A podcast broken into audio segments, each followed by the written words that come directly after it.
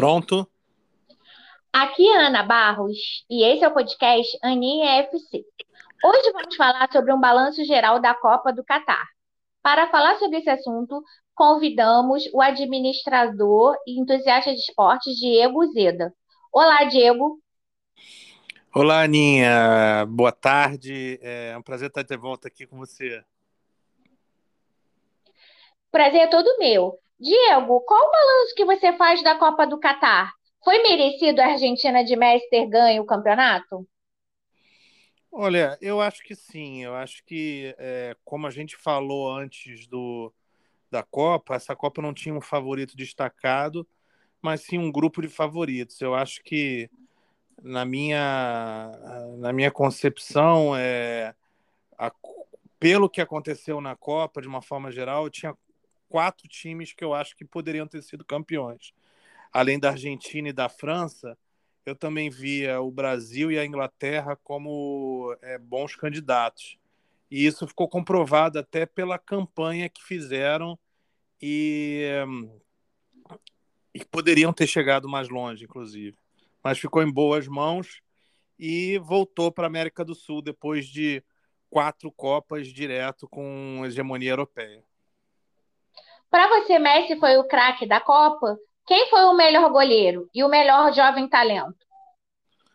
Olha, é...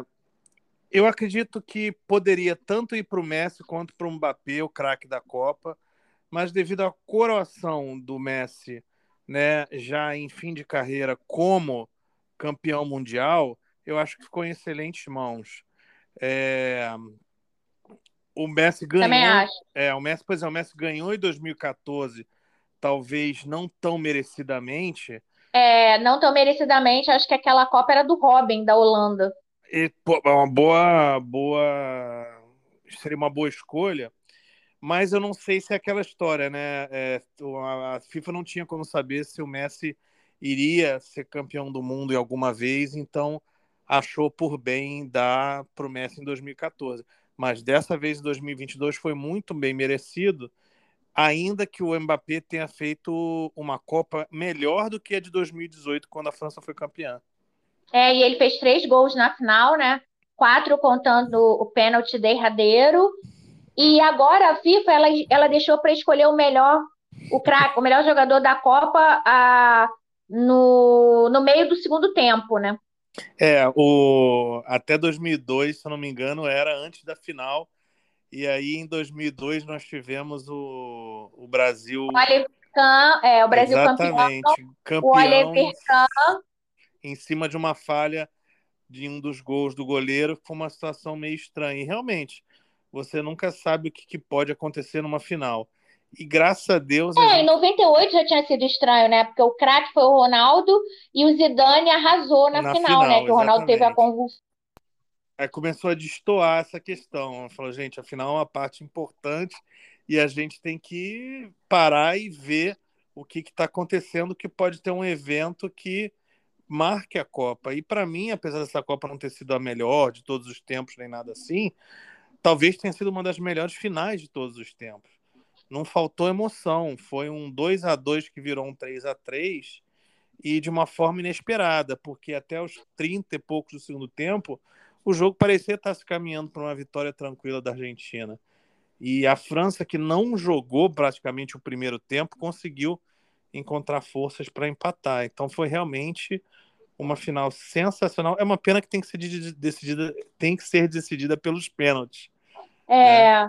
é, eu acho que foi a segunda melhor final de todos os tempos. Realmente a final foi muito boa. Perde para a final de 70, né? Brasil 4x1 em cima da Itália, que foi um jogo sensacional. Eu vi o compacto, né? Até não foi agora que eu vi, não. Eu vi na outra Copa, em 18, que a ESPN ficou passando os compactos com novas narrações. Aí eu vi. E para você, quem foi o melhor goleiro e o melhor talento jovem? Olha, eu, eu, eu acho que assim essa história de melhor goleiro é um pouco complicada, porque às vezes o melhor goleiro pode ser aquele em que a defesa não seja tão confiável. Eu gostei muito do Chesney da, da Polônia, que inclusive defendeu um pênalti do Messi. Gostei do Noppert da, da Holanda, que é, se saiu muito bem, um goleiro que foi o, é o jogador mais alto da Copa, né? Mas, por exemplo, se você for olhar na, na questão dos números, que eu gosto muito de, disso, é, o Alisson foi muito bem. Os, os, dois gols que o Alisson Eu não gostei do Alisson, não. Achei que o Alisson falhou naquele gol lá da Croácia. Os dois gols que o Alisson tomou, tanto da Coreia quanto da Croácia, eles vieram de desvios. Um eu não lembro de quem foi, e o segundo da Croácia foi do Marquinhos. Se você rever o lance, você vê que era impossível qualquer goleiro pegar aquela bola a queima-roupa com desvio do Marquinhos em cima da hora. É... Então o Brasil tomou dois gols que vieram de desvios e, de uma forma geral, cumpriu o que a defesa do Brasil é, vinha cumprido de tomar poucos gols, né? O problema foi a questão de não matar o jogo contra a Croácia, que veio muito bem defensivamente, é, tanto no tempo normal quanto na prorrogação, e tentar né, aquele último lance para matar e tentar fazer um 2 a 0 no final, que foi uma, um erro de estratégia, né, uma coisa de é, emoção do momento e tudo, né? Mas, de qualquer forma, é, eu acho que é, o Brasil ainda está bem servido de goleiros, de uma forma geral, e a defesa. Mas para você, quem foi o goleiro da Copa? Eu acho que eu, eu assim, eu acho que eu ficaria. Você ficaria com, com o Alisson? Não, acho que eu ficaria com o Chesney da Polônia. Ah, o Chesney da Polônia. É, pois é, eu ficaria com o Emiliano Martinez. Eu, eu tinha colocado antes na minha o Livakovic da Croácia, né? Boa, uh -huh. Mas eu, eu acho que o Martinez pegou pênalti, nessa decisão, é, conseguiu defender um chute do jogador da França, é, mas... é, que aquela a queima-roupa poderia ter liquidado para a França no final da prorrogação. É, ele já tinha pego outros pênaltis também. Então, contra a Holanda, se não me engano. Se você perceber, a, a Argentina tomou 10 gols na Copa. 10 gols, não, desculpa, 8. E é, foram, mas a culpa não é dele, né? É, e foram oito, foram oito gols que a Argentina sofreu, sendo que seis no mata-mata. A, a defesa gente... é muito ruim, né? O também de Romero. A Argentina entregou dois jogos. Entregou o, o, esse jogo da final e entregou de uma maneira impressionante o jogo contra a Holanda, aos 55 do segundo tempo. Então é isso que eu falo. A questão da sorte conta muito. As pessoas vão muito em cima de mim falando que não tem sorte no futebol, eu digo que só tem. Não tem como imaginar que hoje é, o Marrocos não tenha tido sorte para chegar na semifinal. O Marrocos não é melhor do que o Brasil e não é melhor do que a Inglaterra, mas chegou mais longe porque pegou um caminho em que os times não estavam num bom dia, né? Tanto a Espanha quanto Portugal. Mas assim, a Argentina teve sorte no sentido de empatou esses dois jogos, a final e as quartas de final, e conseguiu levar é, ganhar nos pênaltis, que apesar de não ser 100% sorte, também tem o quesito sorte envolvido quando o adversário não está num bom dia, né? Mas a Argentina sobreviveu com uma campanha parecida com o Brasil e com a Argentina, que eu vi com a Inglaterra, em torno de 67%, e a França teve uma campanha até melhor do que a da Argentina. A França só perdeu aquele jogo com a Tunísia, né? E que já estava classificado e empatou a final. O resto ganhou os outros cinco jogos. Então, no final das contas, a França teve até uma campanha melhor do que a Argentina, que perdeu na estreia e soube voltar. Então tem sempre essas questões, né? No é. dia que você tem que estar tá bem, o dia que está mal, a Argentina perdeu o único jogo que ela podia perder. Foi logo de cara e virou de cabeça é. para baixo. Eu mesmo falei, olha, assim que a Argentina perdeu para a Arábia Saudita, eu falei, Gente, esse jogo foi um azar danado, porque o volume de jogo da Argentina foi maior. E a Argentina tem tudo para virar isso e ganhar o grupo. Não deu outra. Ganhou o grupo, chegou em primeiro. Deu um pouco de sorte porque o México e a Polônia não apresentaram nada nessa Copa. Né? É, e alguém tinha que classificar. Mas a Argentina soube é, superar tudo isso e levar jogo ao jogo. Foi como o Scaloni falou: daqui para frente se a gente quiser ganhar alguma coisa, são seis finais. E eles sobreviveram é. as todas. Com certeza. E o melhor talento jovem? Que assim, eu até votei no Bellingham da Inglaterra, mas lá na seleção da FIFA estava o Enzo Fernandes, né, o meio-campo da Argentina, que o Scaloni colocou a partir do segundo jogo e mudou, né? E mudou ficou- a, a ficou, trajetória. né? É, e ficou, ficou. é. E o Julian Álvares, o, É, o atacante novinho também, cheio de espinha, também Eu ficou. gosto, eu gosto até mais do Álvares do que do, do Fernandes, porque porque eu sempre gosto mais dessa questão do, do cara mais incisivo, mais atacante, né? E, e ele fez meio que um par com o Messi, né? É o que eu sempre falo, para o Messi ganhar uma Copa do Mundo não adianta, não vai ser com o Higuaín, né? Não vai ser talvez com o, o, o Lautaro Martinez, que eu falo que é uma máquina de perder gols, coitado. Ele faz um ou outro na Inter, mas na seleção não, não tem dado muita sorte, deu alguma nas eliminatórias, mas ele perdeu muito gol nessa Copa, o, o Lautaro. E o Julião e o, é, o desculpa, Julián Tavares, não, como é que é o nome dele? Julian Álvares. Julian Álvares mostrou ser a. Julian Tavares é, é um outro cara. É, mostrou ser uma arma que a Argentina precisava, porque daqui a 4, 5 anos a seleção argentina não vai ter mais Messi e precisa de novas armas e novas. E assim, Brasil e Argentina são duas fábricas inesgotáveis de talento. A Argentina, É. depois do Messi, vai conseguir encaixar uma equipe boa e nova, né? mesmo sem ter talvez um fora de série, para ser competitiva. Mas tinha que aparecer gente nessa Copa, porque já estava né, assim, precisando de, uma, de mais coadjuvantes. Higuaín já não está jogando mais, você não tem mais um, um Tevez da vida, Mascherano, toda aquela turma, né? Então é, tem que ter renovação. E para você, qual seria a sua seleção da Copa? Você fala a sua, depois eu falo a minha. Olha que eu sou meio ruim nisso, hein? É, talvez. Então, se você quiser, eu começo, aí você vai falando as Tá. suas posições, tá? Tá bom, começa Eu vou no 4-4-2. Então, é o goleiro Emiliano Martinez. Tá. Goleiro, eu acho que eu vou no Chesney. Apesar de não ter ido muito longe na Copa, só jogou cinco jogos, quatro jogos, né? Aham. Lateral direito, Hakimi, do Marrocos. É, esse cara aí, ele foi meio que uma unanimidade. Ele, ele é o meu também. Zagueiro, Thiago, zagueiros, Thiago Silva, do Brasil. O Pamecano, da França. Thiago Silva, o Pamecano. Eu acho que eu também vou contigo.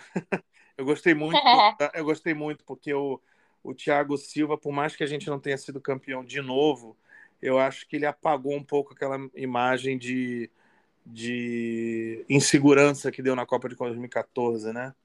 Eu- É, também acho. Eu gostei do Guardiol também, que alguns chamam de Guardiol, Vardiol, Sim, da Croácia, mas eu é. prefiro o Thiago Silva. O lateral esquerdo, Theo Hernandes, da França. Esse aí foi que substituiu o irmão, né? É, substitui o irmão dele, Lucas. Theo Hernandes. O meio-campo, Modric, da Croácia, sem comentários, aquele jogo do Brasil que ele bailou, né? Aham. É, Messi, para mim, o melhor da Copa. A Argentina ganhou esse campeonato muito por conta dele. Claro, Modric, Messi, tem que estar. Griezmann, da França. Uhum. Agora tá faltando mais um meio-campo. Ah, o Enzo Fernandes, da Argentina. Tá. E os atacantes, Mbappé e Julian Álvares. Para mim, o Mbappé foi o segundo melhor jogador da Copa, ele arrasou. Eu acho que ele começou, talvez pela lesão do tornozelo, ele foi caindo, né? Nas oitavas, nas quartas, mas na final ele parecia adormecido. De repente, ele acorda, faz três gols. É incrível. Hat-trick. Se a É. França ganha, ele, ele ia ganhar o craque da Copa. É, o, uma coisa que fez a Argentina entrar na final como ligeira favorita foi essa questão do pessoal tá achando que a França estava um pouco na descendente, que tinha começado uma fase muito boa, é, uma primeira fase muito boa, umas oitavas boas, mas, por exemplo, o jogo França-Inglaterra podia ter acontecido qualquer coisa. É mais, é. que- é mais uma questão, Aninha, de, de, da questão da sorte. Se o, o Kane faz aquele gol de pênalti, a história poderia ter sido outra, né? E a Sim. gente não sabe, eles iam jogar prorrogação, eles iam para os pênaltis. Eu até falei que eu achava que o campeão saía da Inglaterra, de Inglaterra ou França, mas você sabe, sem é, um fora de série fazia com que a Argentina ia se manter no páreo. Você não sabe o dia que o Messi pode desequilibrar. E ele desequilibrou, é, de, uma forma, desequilibrou de uma forma geral com coadjuvante. De uma forma consistente, o Messi desequilibrou e o Mbappé cresceu na final, ficou um pouco apagado na, nas quartas e nas semis, mas cresceu na final. E o técnico, para mim, é Lionel Scaloni, porque ele não ficou amarrado, abraçado igual o Tite com seus jogadores, não. Ele teve repertório e conseguiu mudar os esquemas táticos de acordo com as partidas e não teve medo de substituir, não, gente. É, não, mas tirou eu acho que... laterais, é. tirou o Lautaro Martinez. Sim, sim. Não, mas eu acho que o é, Tite... Mexeu na defesa. A gente não saberia se o Tite iria fazer ou não, mas o Tite foi obrigado a fazer no começo pelas questões das contusões, né? Ele teve que fazer alterações por, pela questão das contusões. E foi aquilo que eu falei com você no primeiro podcast era uma temeridade a gente levar só quatro laterais. É, exatamente, porque, falou. Porque... E o Diego e o Daniel Alves, né? Isso, e porque o Milita. Não, até que o Daniel Alves, por si só, pode não ter comprometido, mas a questão é que, mesmo assim, a gente teve que improvisar a gente nas laterais, né? A gente teve problema com o Alex Telles, com o Alexandro, né? E o Militão acabou jogando e tudo, e a gente, né? com aquele monte de, de gente no ataque é. e, e, com menos pessoa na parte de trás. É, e o Gabriel Jesus contundido, né? Porque ele já estava com dor no joelho. Aí no jogo contra. Foi no jogo contra a Coreia do Sul, né? Ele se machucou no jogo contra Camarões, né? Gabriel foi, Jesus. Foi, foi. Junto assim... com Alex Telles, que machucou o joelho também. Então, assim, eu acho que o Tite era o melhor técnico que a gente tinha mas ele tinha pouco repertório, poucas mudanças táticas. É, tudo bem, se ele fizesse o que o Leonel Scaloni fez e tivesse perdido a Copa, talvez a gente o chamasse de professor Pardal, não sei. Mas para mim o técnico foi o Leonel Scaloni. Foi um título muito merecido para a Argentina. Eu confesso que eu torci muito pelo Messi. O Messi merecia, merecia ganhar essa Copa, carreira. né? A Copa estava devendo isso a ele. E eu acho que ele é o segundo melhor de todos os tempos, não dá para superar o Pelé. Talvez o Mbappé, se continuar nessa toada, porque ele é muito jovem, Exatamente. fez 24 anos agora, mas não dá para dizer que o Messi é maior que o Pelé, sendo que o Pelé tem três conquistas, Sim. sendo que participou do, ativamente de duas, né? Mas é. realmente os números do, do Messi são maravilhosos. Ele é o melhor jogador que eu vi jogar, mas se você não viu o Pelé, é só assistir Pelé Eterno. Não, e tem vários documentários do Pelé, agora tem até da Netflix, né? Não, é assim, o Pelé, ele é só você, assim, se você, as comparações têm que ser feitas, primeiro, dentro das suas próprias gerações, na geração do Messi, ele é único e ele, por exemplo, já descolou do Cristiano Ronaldo, né? Ainda que ele não tivesse ganho a, a, a, a Copa, para mim ele já tinha descolado do Cristiano Ronaldo, né?